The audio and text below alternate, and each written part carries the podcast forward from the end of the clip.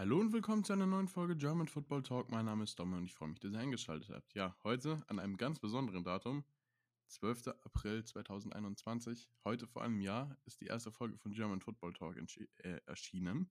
Genau. Ähm, an der Stelle möchte ich mich ganz herzlich für euren unglaublichen Support bedanken. Also ich habe echt eine stabile Community aufgebaut, obwohl ich viele Unterbrechungen hatte, in denen mal gar nichts gekommen ist. Das versuche ich dieses Jahr auf jeden Fall besser zu machen. Aber trotzdem, ich meine, ich habe immer noch relativ viele, ziemlich viele Follower, vor allem für ein Jahr. Ich habe viele coole Leute kennengelernt über Twitter, Instagram. An der Stelle auch nochmal Grüße an Julian Barsch, der mir sehr, sehr viel geholfen hat, wenn ich irgendwelche Fragen hatte, was Podcasting, Equipment oder sonst irgendwas anging. Ähm, ja, genau. So viel dazu. Die Folge wird auch heute noch rauskommen. Also ich nehme die gerade auf. Gerade eben ist 19.42 Uhr. Das heißt, ich schaue, dass ich die dann relativ zügig fertig bekommen und nachbearbeiten kann, damit die heute noch erscheint. Genau. Ähm, vorweg mal wieder das Übliche bei Fragen, Anmerkungen, was auch immer. Gerne auf Twitter oder Instagram melden. Ist alles in den Show Notes verlinkt, genauso wie meine Website. Die kann ich sowieso empfehlen, weil da ist wirklich Link zu allen, zu jedem Social Media Account, zu meiner Steady HQ Seite, falls ihr den Podcast unterstützen würdet, was mir natürlich sehr weiterhelfen würde und mich unglaublich freuen würde. Genau. Äh, so viel dazu. Dann würde ich sagen, kommen wir zum Thema. Wie gesagt, äh, die Jubiläumsfolge ist genauso wie letztes Jahr ein First Round Mock Draft. Und dann legen wir gleich mal los. Ähm, erster Pick, glaube ich, relativ eindeutig. Eigentlich können wir die ersten zwei fast skippen. Der erste Pick ist Trevor Lawrence. Hm, ja, muss ich da jetzt viel zu sagen. Das ist Draft Prospect. Also wahrscheinlich Top 4 Draft Prospect of all time. Also den kannst du wirklich in eine Gruppe mit Andrew Luck, mit John Elway, mit Peyton Manning stecken und diskutieren, wer das beste College Prospect aller Zeiten ist. Ich habe ich hab einige gesehen, die ihn auf 1 haben, ich habe einige gesehen, die ihn auf 2 oder 3 haben. Tue ich mir jetzt schwer zu bewerten, vor allem weil ich die anderen nicht gesehen habe, als sie aus dem College gekommen sind, weil ich ja noch nicht so lange beim Football dabei bin. Ähm, ja, Trevor Lawrence, so gefühlte Perfect Prospect, der geht an 1 zu 100 Prozent. Da verwette ich alles drauf. Dann an zwei, der nächste QB, der vom Board geht. Und zwar haben wir hier Zach Wilson von BYU. Auch hier keine große Überraschung. Ich glaube, den haben da ziemlich viele. Auf drei, nach ihrem Trade-Up, der ja ein halbes Vermögen gekostet hat, jetzt die San Francisco 49ers. Und sie nehmen nicht Mac Jones. Wenn an der Stelle Mac Jones geht. Ich bin kein 49ers-Fan, will ich von vornherein sagen. Leute, die schon länger dabei sind, wissen das. Aber wenn an der Stelle Mac Jones geht, dann weiß ich nicht, wessen Tape die geschaut haben, beziehungsweise ob die schon mal geschaut haben, mit welchen Spielern er zusammengespielt hat. Also, wenn Mac Jones an drei geht und du drei Firsts, genau, drei Firsts und einen Third Rounder abgibst, um an drei hochzugehen für Mac Jones. sehr fragwürdiger Move. Also sehe ich eher nicht kommen. Ich habe hier Trey Lance Quarterback North Dakota State. Unglaublich spannendes Prospect, den hätte ich verdammt gern bei den Eagles gesehen, aber naja, ne? Scheint, als ob wir mit Hurts rollen würden. Ähm, sehr, sehr junger Spieler. Auch wenig Tape. Nur eine Season. FCS-Tape, oh, kann man nie mit ankreiden, was ich aber eigentlich nicht für ein Kriterium halte, weil das, was ich gesehen habe, war einfach wirklich, wirklich, wirklich stark sehr großer Fan von ihm. Ich glaube, dass der ähm, Play-Action-mäßig sehr, sehr stark ist und da das ja auch im Scheme der 49ers extrem viel gespielt wird, kann ich mir den da durchaus vorstellen. Genau. Ähm, an vier hätten wir den ersten Trade-Up und zwar traden die New England Patriots nach vorne. Ich glaube, ich hatte in meinem Szenario drei Firsts und einen Second ich glaube, halte ich für realistisch, es wird verdammt teuer, vor allem wenn ein Hochkaräter wie Justin Fields noch auf Bord ist. Und genau den nehmen die Patriots hier. Also ich glaube, wenn Justin Fields, der wirklich als Nummer 2 Pick gehandelt wurde, auch das Talent hat, der bis vor diesem Jahr eigentlich auf einer Stufe fast mit Trevor Lawrence gehandelt wurde, wenn du dir den abgreifen kannst, da sehe ich Bill Belichick keine Faxen machen, gerade so wie der gerade äh, drauf ist. Geld links, rechts splashed in Free Agency. Das wäre ein sehr, sehr interessanter Move und auch ein Move, wenn du den vor ein paar Jahren äh, predicted hättest, dann wärst du wahrscheinlich dafür eingewiesen worden, weil es ist nicht der Patriot Way, wie man ihn kennt. Allerdings halte ich das überhaupt gar nicht für ausgeschlossen, dass die hier hochgehen. Und deshalb ähm, fand ich das ganz fand ich das auch ganz interessant hier, mal mit den Patriots und Justin Fields zu gehen. An 5 haben wir die Cincinnati Bengals. Ich sag voraus, ich sag's gleich nochmal, ähm, das ist, was ich für realistisch halte. Beziehungsweise ich denke, was passieren wird und nicht, was ich tun würde. Wäre ich nämlich die Bengals, würde ich an 5 Penny Sewell nehmen. Gar keine Diskussion. Aber ich glaube, dass sie mit Jamar Chase Wide Receiver von LSU gehen würden. Erstens, klar, du hast den O-Line-Need, ganz klar, aber du hast Joe Burrow, der aus dem College kommt, der jetzt seine Lieblingswaffe aus dem College haben kann. Der, was man immer wieder liest, schon länger mit seinem Coach und seinem GM diskutierte, dass er Jamar Chase haben will. Und ich glaube, dass du da dann auch mit Jamar Chase gehst. Also Jamar Chase ist für mich ein Beast, ist für mich klar der beste Receiver in der Draft Class. Also jetzt nicht stufenweise klar, aber overall ist er für mich der Beste. Kleine Lücke zu Waddle, eine etwas größere Lücke, Lücke zu Devonta Smith. Genau. Ähm, deshalb kann ich mir gut vorstellen, dass Joe Burrow hier seine Lieblingswaffe aus dem College bekommt. An 6 die Miami Dolphins. Neben Kyle Pitts, Tide and Florida. Ähm, sehr, sehr, sehr, sehr interessanter Spieler. Und wenn der an 6 von Bord geht, dann ärgere ich mich grün und blau, weil das der Pick gewesen wäre, den die Eagles hatten. Das Ganze hat Miami jetzt einen zusätzlichen First und einen Pick-Swap. Ich glaube, 5 gegen Drittrunden-Pick, wenn ich es gerade noch richtig im Kopf habe. Ist jetzt auch schon ein, ich, zwei, drei Wochen her. Aber ich glaube, das war es, was Miami abgegeben hat für den Pick.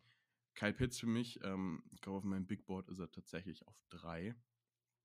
Einer der besten Spieler im Draft und für mich auch nicht als Thailand zu sehen. Also den kannst du easy als Wide Receiver Thailand Hybrid spielen lassen, so wie damals Tony Gonzalez zum Beispiel sehr, sehr viel gespielt hat. Oder wie du heute einen George Kittle hast. Das ist der ideale Spieler, der ist ein Matchup-Nightmare, der kann Bullyball spielen wie sonst noch was. Ich finde, man muss ihn fast als Wide Receiver betrachten und dann auch noch durch die Flexibilität, die der mitbringt. Das ist mein Nummer 1 Passcatcher. Und das ist auch der Spieler, den ich am liebsten in diesem ganzen Draft bei den Eagles gehabt hätte. Weshalb ich es extrem bitter fände, wenn der an 6 geht. Neue Waffe für Tour. Die O-Line ist jetzt nicht das größte Problem, das Miami hat. Also halte ich das durchaus für einen realistischen Pick. Ähm, an 7 die Detroit Lions gehen mit einem Spieler, den ich vorhin schon angesprochen habe, nämlich mit dem zweitbesten Wide Receiver der Class, nämlich Jalen Waddle von Alabama. Unglaublich schnell, der junge Mann. Nicht Henry Rux schnell, aber er ist einfach agil. Er ist einfach eine andere Art von schnell, wenn du ihn laufen siehst. Er sieht verdammt schnell aus auch, ne? Also es ist Wahnsinn, wenn man sich mal sein Tape anschaut. Ganz, ganz faszinierend abgesehen davon flexibel einsetzbar, outside, im Slot, Kick- und Punt-Returne. Du kannst ihn aus dem Backfield holen, äh, kannst den Backfield aufstellen und dann eine Route laufen lassen. Äh, auch ein sehr, sehr toller Pick und auch ein Spieler, bei dem ich überhaupt nicht mad wäre, wenn er zu den Eagles fallen würde. Aber kommen wir mal von meinem Wunschdecken weg, der wird an 12 nicht auf dem Board sein. Voraussichtlich. You never know. Es ist Draftzeit. Vielleicht geht auch Mac Jones an 3 und mein Mark Craft ist, ist beim dritten Pick schon falsch. Wir werden sehen. An 8 die Carolina Panthers nehmen, Panay Sewell, Offensive Tackle Oregon. Für mich ganz klare Nummer. Du hast jetzt für Sam Darnold getradet. Du gibst ihm jetzt einen anständigen Offensive Tackle, gehst hier mit dem besten Offensive Tackle im Draft, dem besten Offensive Tackle Prospect in den letzten bestimmt drei bis vier Jahren, vermutlich länger. Ich bin sehr, sehr großer Fan von ihm. Ich bin auch der Meinung, dass der einfach noch, noch besser werden kann.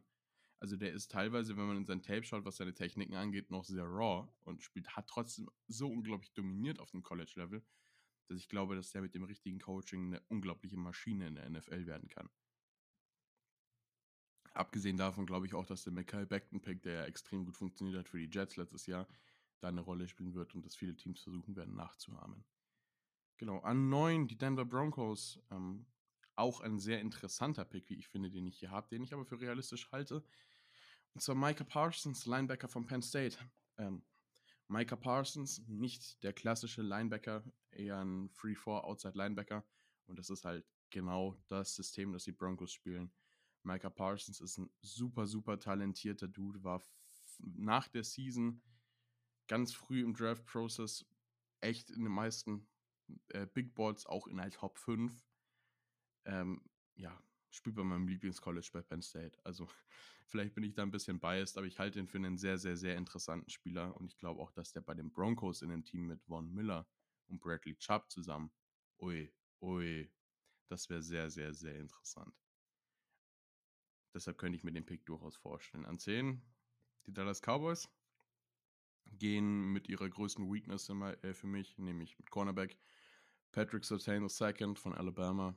Ja, äh, nicht mein Nummer 1 Cornerback, aber der Cornerback, der als erster gehen wird, einfach weil mein Nummer 1 Cornerback, das kann ich so sagen, weil gleich spoilert sich eh, äh, Caleb Farley mit einer Rückenverletzung einfach vermutlich ein bisschen fallen wird. Ähm, obwohl ich das jetzt nicht für so dramatisch halte, bin ich ganz ehrlich. Aber keine Ahnung, viele haben den sehr, sehr weit fallen. Ich habe Mockdrafts gesehen, wo der in der zweiten Runde geht, was ich überhaupt gar nicht kommen sehe. Überhaupt gar nicht. Aber ich kann mir gut vorstellen, dass Caleb Farley erst der dritte äh, Corner vom Board ist. Hier ist es übrigens nicht, hier ist er der zweite. Greife ich schon mal vorweg. Äh, Patrick Sertain, toller Corner, war größtenteils, also über weite Strecken des Jahres als der beste Corner im ganzen Draft gehandelt worden. Also sehr, sehr guter Pick für die Cowboys. An 11 die New York Giants. Neben dem besten Edge Rusher im Draft, nämlich Quiddy Pay von Michigan. Super Spieler für mich eigentlich auch oh, ich glaube, ich habe den in meinem, auf meinem Big Board in der Top 10. Wenn mich jetzt nicht alles täuscht, ich habe es jetzt nicht offen, aber ich glaube, ich habe ihn in der Top 10. Und ein sehr, sehr interessanter und extrem talentierter Spieler. Ähm, wie gesagt, mein Nummer 1 Edge Rusher, ein absolutes Biest auf dem Platz, neben dem Platz, also im Gym. Hält einige Rekorde in Michigan. Ähm, wahnsinnige Maschine. So. Pick 12, Philadelphia Eagles. Ich könnte mir vorstellen, dass da JC Horn geht. Ich habe jetzt, weil ich es hoffe und es nicht für unrealistisch halte, deshalb ist der Pick so, wie er jetzt hier ist, Caleb Farley, Cornerback Virginia Tech. Caleb Farley ist ein unglaublich guter Spieler. Oh mein Gott. Der junge Mann spielt jetzt zwei Jahre Cornerback, der war davor Wide Receiver. Und der spielt mit einer Erfahrung was sicherlich auch an seinem Football-IQ liegt, weil der gute Herr in der Highschool äh, Quarterback gespielt hat. Aber ein unglaublicher Spieler und dafür, dass er so unerfahren auf dieser Position ist, spielt er das so verdammt gut und ist auch technisch so versiert dafür, dass er das so kurz erst spielt. Und ich glaube, dass es dann noch Luft nach oben gibt. Der einzige Knock, den er für mich halt wirklich hat, sind seine Verletzungen. Er hatte 2017, ja, 2017 einen Non-Contact-Kreuzbandriss. Das ist natürlich sehr, sehr, sehr ungünstig, vor allem wenn man sich die Verletzungshistorie der Eagles-Spieler anschaut und den Eagles Medical Staff. Und äh, hatte jetzt vergangene Saison immer wieder Probleme mit Rückenspasmen. Hatte auch deshalb jetzt seine OP und wegen der OP haben ihn jetzt viele gedroppt, wo ich mir, was ich nicht ganz verstehen kann. Weil wenn ich das richtig gelesen habe, dann ist die OP einfach dafür da zu sorgen, dass diese Spasmen nicht mehr vorkommen. Und dann sehe ich da, ich bin kein Arzt, ganz klar, ich kann nur darauf gehen, was ich lese, aber dann sehe ich da eigentlich nicht mehr das größte Problem, dass er sich da wieder am Rücken verletzt. Viele Leute sehen das anders. Kann ich, wie gesagt, nicht zu 100% verstehen, aber ich habe hier an 12 Caleb Farley. An 13 die LA Chargers gehen mit dem zweiten Offensive Tackle, nämlich Rashawn Slater von Northwestern. Äh, auch hier sehr interessanter Spieler, vor allem, weil sich bei ihm für mich die Frage stellt, wird er in der NFL Tackle spielen. Der hat das im College verdammt gut gemacht. Der hat auch ähm, gegen wirklich hochkalibrige Prospects gespielt.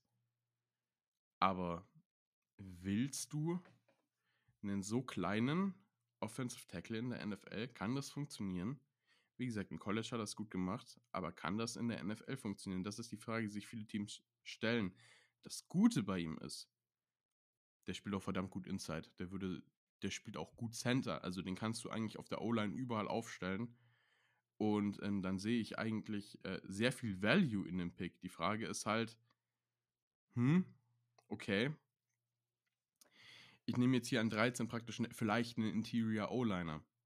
Ist es mir das wert? Ich finde den Pick absolut vertretbar. Ich finde den Pick wirklich gut. Deshalb ähm, habe ich den hier auch gesetzt, logischerweise. Aber ähm, ich kann verstehen, wenn andere Leute es anders sehen oder wenn andere Leute den höher haben. Kann auch passieren, ganz klar. Aber ich glaube einfach, so wie das Board gefallen ist, ist äh, Rashawn Slater hier an 13 die, ja, das beste Prospect, der beste Pick für die Chargers. An 14, wo wir schon von Interior O-Line sprechen, haben wir Elijah Vera Tucker von USC. Ja, auch ein sehr, sehr guter Spieler. Ähm, Problem bei mir ist einfach bei O-Line, ich kenne mich mit O-Line-Tape nicht aus. Also ich kann O-Line-Tape schauen und ich kann es nicht beurteilen. Ich hoffe, das kommt noch. Bei vielen Positionen hat sich das stark verbessert im Vergleich zum letzten Jahr. Aber wenn es um O-Liner geht, Leute, bitte vergebt mir, ich habe überhaupt gar keine Ahnung. Ich kann nur darauf basieren, auf den ganzen Scouting-Reports, die ich gelesen habe. Und da ist Elijah Vera Tucker Unanimous der Nummer 1 Interior O-Liner. Und deshalb habe ich den hier auch. Genau. Wen ich hier sehr interessant finde an der Stelle, falls die Vikings sich entscheiden sollten, anstatt Interior O-Line, Interior D-Line zu gehen, dann wäre hier äh, definitiv Christian Barmer eine, eine, Option, bei dem ich überhaupt gar nicht verstehe, warum der auf vielen Draftboards so niedrig gehandelt wird. Aber den könnte ich mir auch vielleicht sogar so hoch vorstellen. Wir werden sehen. Ist auf jeden Fall ein sehr, sehr, sehr interessanter Pick. Genau. Dann kommen wir zu 15. Die Falcons nach ihrem Trade Down mit dem sie sich drei zusätzliche First Rounder gesichert haben und einen Second, kann man ja mal so machen. Zwei zusätzliche, aber insgesamt drei. Ich glaube, ihr wisst, was ich meine. Ähm, gehen hier mit Edge Rusher Jalen Phillips von Miami. Auch ein Spieler, der lange nicht so hoch auf, auf dem Board war. Also, pff, Consensus 5-Star Recruit, ja, Beast in der High School, okay? Aber ähm, ich hatte eigentlich immer einen Greg Russo über ihm, aber Jalen Phillips hat jetzt angefangen, extremen Bass zu bekommen. Und deshalb habe ich noch mal ein bisschen in sein Tape geschaut und das taugt mir, taugt mir wirklich sehr, was ich bei ihm sehe. Vor allem, was mir bei ihm sehr gefällt, ist einfach, er ist wahnsinnig flexibel. Er kann im Free-4 spielen, er kann im 4-3 spielen. Das ist nämlich eben das Problem. Ich war, Björn Werner hat zum Beispiel mal erzählt. Der hat im College bei Florida State immer 4-3 gespielt als Edge Rusher. Du bist immer Hands in the Dirt an der O-Line. Jetzt spielst du 3-4 in der NFL, so wie er bei den Colts. Auf einmal bist du Stand-Up-Defender. Das ist ein ganz, ganz anderes Game. Aber er spielt das wirklich, wirklich gut. Und deshalb sehe ich den auch. Finde ich, kann man diskutieren, ob man den nicht in der zweiten, äh, ob man den nicht als zweiten Edge Rusher vom Board nimmt. Also sogar über Greg Rousseau. Äh, erinnert mich auch persönlich sehr an Trey Hendrickson, wo ich nicht der Einzige bin. Äh, ich sehe gerade, Draft Network hat ihn auch mit Trey Hendrickson verglichen. Ähm, so viel zu dem Pick. An 16, die Arizona Cardinals werden sich freuen. Für viele der Nummer 2 bzw. Nummer 1 Corner in diesem Draft ist noch da, nämlich JC Horn von South Carolina. Ähm, auch ein sehr, sehr spannender Spieler, der ein ziemliches Breakout dieses Jahr hatte. Also man, hat, man hatte den nicht so hoch auf dem Board und hatte den ein extrem gutes Spiel gegen Georgia mit zwei Picks. Hat dann noch ein Spiel danach gehabt, das extrem gut war und hat dann auch während der Season doch noch sein Opt-out gezogen, weil er gedacht hat, er hat genug, äh, genug Tape für den Draft. Und es ist sicherlich auch so, also für mich ist es definitiv wahrscheinlich der beste Press-Man-Corner im ganzen Draft. Wenn du den in Press-Coverage gegen irgendeinen Receiver stellst, der Receiver wird einen harten Tag haben. Und das finde ich bei JC Horn sehr, sehr besonders. Ähm, die einzigen Probleme, die ich bei ihm sehe, ist, dass er Probleme mit Miss-Tackles hat. Und das ist halt immer, immer uncool. Gerade als Corner, wo du halt dann, wenn du Glück hast, noch einen Safety hinter dir hast, aber in manchen Coverages eben nicht und dann ist es eine Katastrophe, wenn du einen Tackle verpasst. Das ist was, das sehr, sehr viele Leute auch als Red Flags bei Cornerbacks haben. Genau. Ähm, an 17 zu den Raiders geht der nächste Offensive Tackle vom Board. Wie gesagt, ähm, zu Offensive Tackles kann ich nicht sonderlich viel sagen. Ich habe hier Christian Darisaw von Virginia Tech. Der zweite Virginia Tech-Spieler in der Top 20. Ähm, ist für mich einfach ähm, beziehungsweise nicht für mich. Ich kann mich hier, wie gesagt, nur an den Sachen orientieren, die ich gelesen habe. in meiner Zusammenfassung steht unter anderem, ich würde den in Zone Run Scheme packen. Der hat ähm, eine tolle Size mit 6'5, wiegt 314, hat gute Mobility für seine Position und ähm, ja, er hat sich extrem technisch verbessert, habe ich mir noch aufgeschrieben. Genau. Und äh, ich glaube, dass der mit relativ wenig Zeit ein extrem guter Starting Tackle in der NFL werden kann.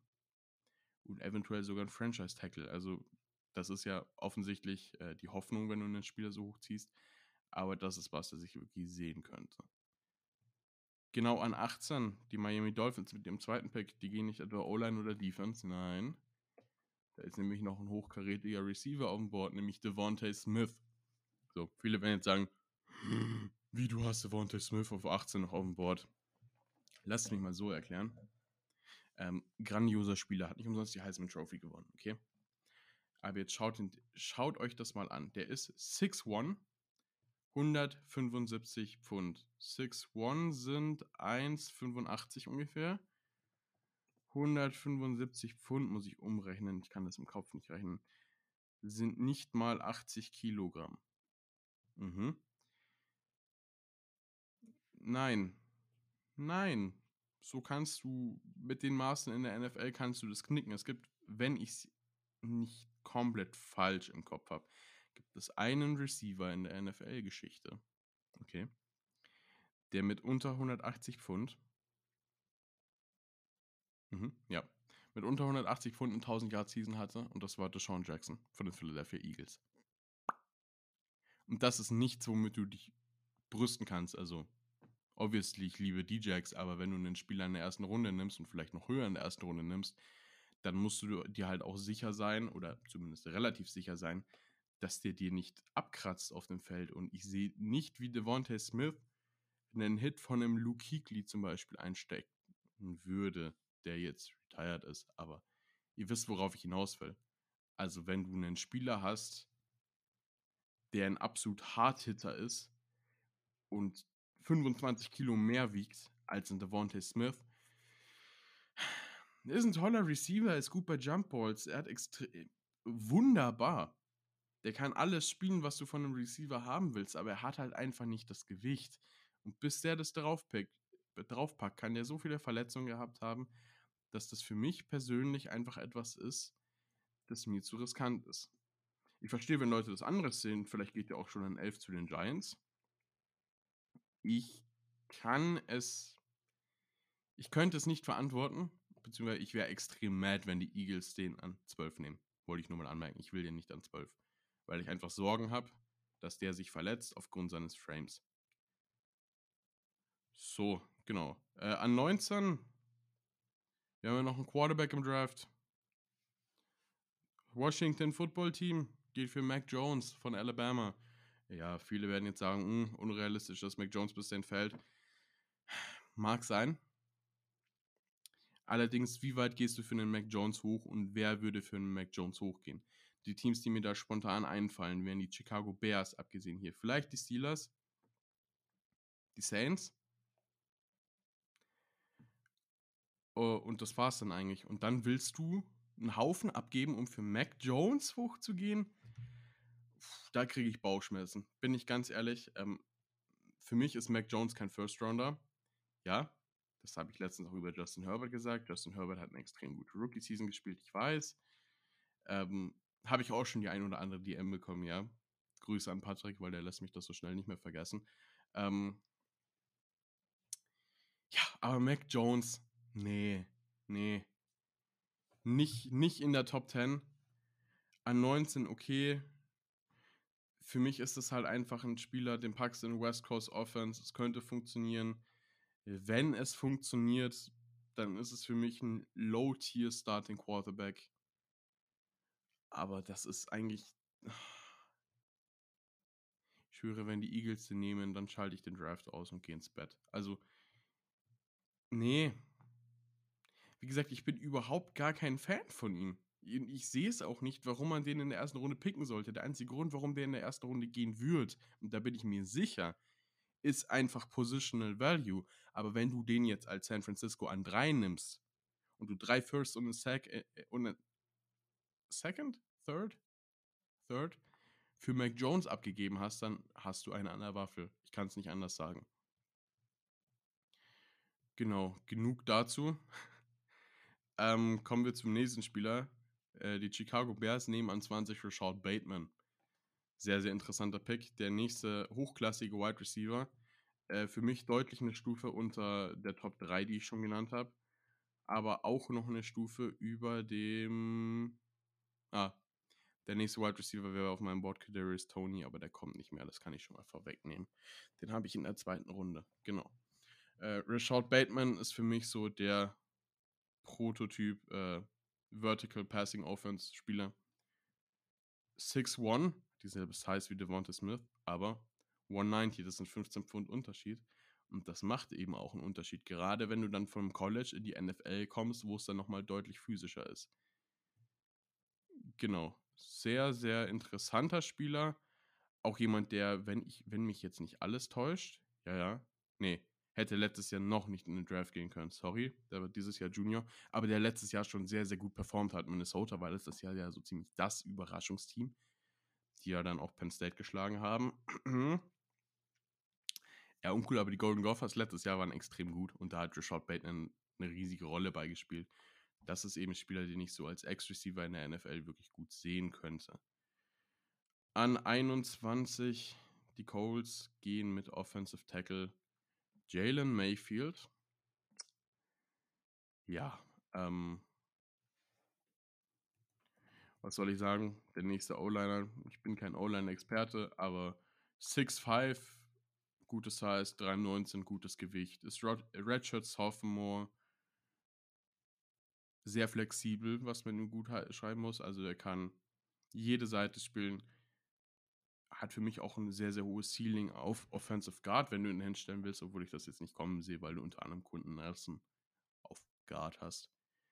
Aber wenn du so einen relativ unerfahrenen Spieler wie Jalen Mayfield mit einer Menge Upside, ich meine, der ist 2000er Jahrgang, der Junge ist knapp zwei Jahre älter als ich, bisschen mehr. Ähm, wenn du so jemanden in die beste O-Line der Liga packst, das kann definitiv gut funktionieren für die Coles. An 22 Tennessee Titans gehen mit Greg Newsom äh, Cornerback Northwestern. Auch ein Spieler, der für mich eigentlich nicht zwingend in die erste Runde gehört. Jedoch habe ich jetzt dann nochmal einen Cornerback. Und zwar ist für mich jetzt einfach die Situation für diese Teams, wenn wir uns die Cornerback-Klasse mal so anschauen. Dann hast du oben relativ klar die Top 3. Dann hast du Greg Newsom, den du für mich da durchaus noch, ja, für mich zählt der eher zur zweiten Runde, aber ganz oben zweite Runde. Also wenn du den in der 20er Range nimmst, bin ich da voll fein mit. Aber danach geht es dann doch runter. Du hast dann noch Eric Stokes und dann kommen schon Spieler wie Calvin Joseph, Asante Samuel, Aaron Robinson. Ich habe noch einen Corner, der nachher kommen wird, aber den erkläre ich nochmal speziell. Genau, deshalb äh, kann ich mir gut vorstellen, dass gerade so in den 20ern viele Teams einfach für einen Corner in Anführungszeichen reachen werden weil du einfach weißt, dass du den Corner auf dem Niveau später nicht mehr bekommen wirst. Für mich ist das eindeutig ein Starting Cornerback in der NFL. Ähm, genau, hat auch eigentlich überall, wo ich ihn gesehen habe, sehr, sehr hohe Grades bekommen. Also immer äh, definitiv First Round, mit First Round teilweise. Ähm, guter Vergleich finde ich ist Sean Murphy Bunting. Genau. Recht viel mehr ich will auch gar nicht mehr so ins Detail gehen, weil ich meine, wir sind jetzt schon wieder bei, bei fast einer halben Stunde.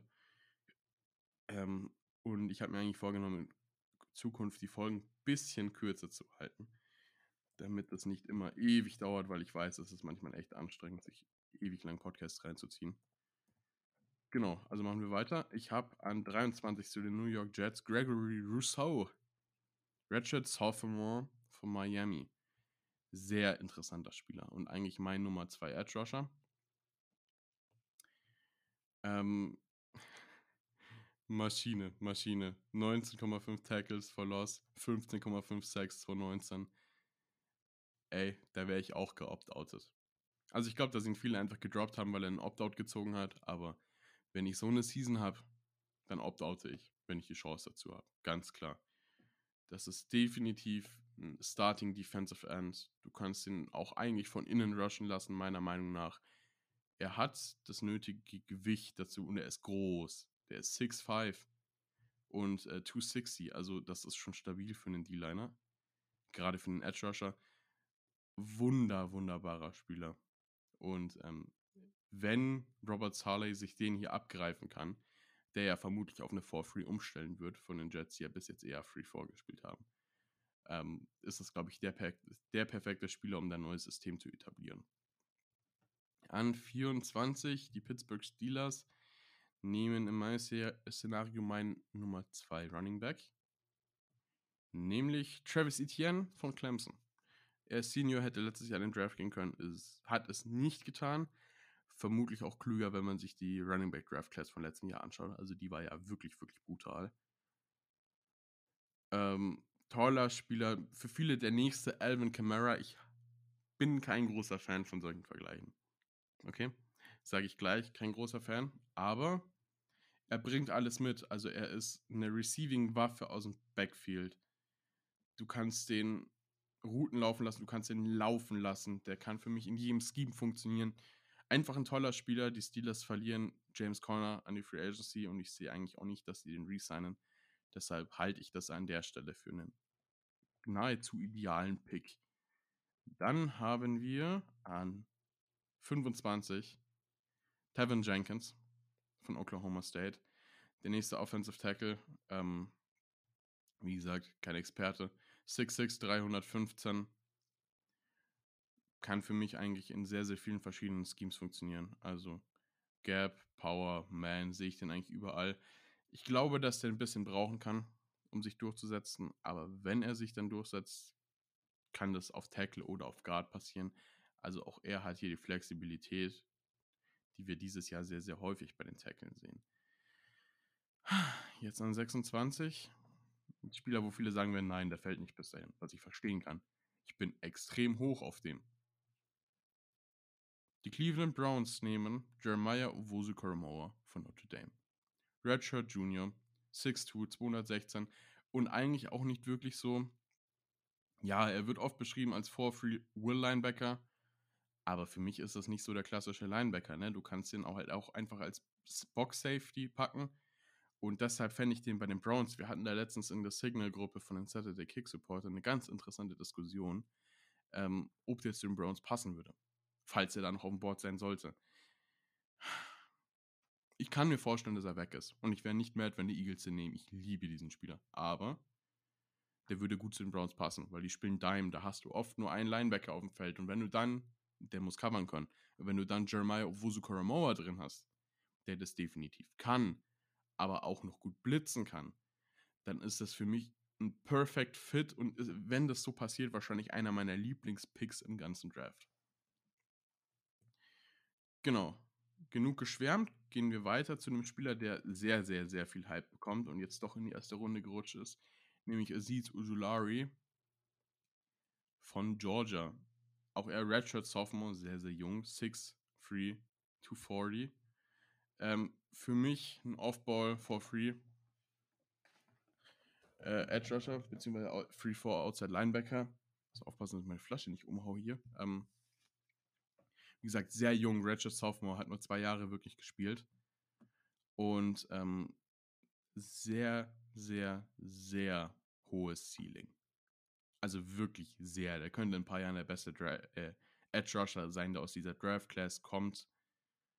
Einfach weil er so jung ist, aber ich glaube nicht, dass er so direkt den Immediate Impact haben wird, den Greg Russo oder Quiddy Pay hat. An 28 geht ein Corner, den ich sehr, sehr hoch habe, den andere sehr, sehr niedrig haben, beziehungsweise sehr, sehr niedrig, zweite, dritte Runde, und das ist Ifiatu Melifonwu. Ja, den habe ich in der ersten Runde zu den Saints. Die werden Corner brauchen. Es steht immer noch im Raum, dass du Sean Lattimore tradest. Einfach nur, weil du Cap Space brauchst. Für die nächsten Jahre.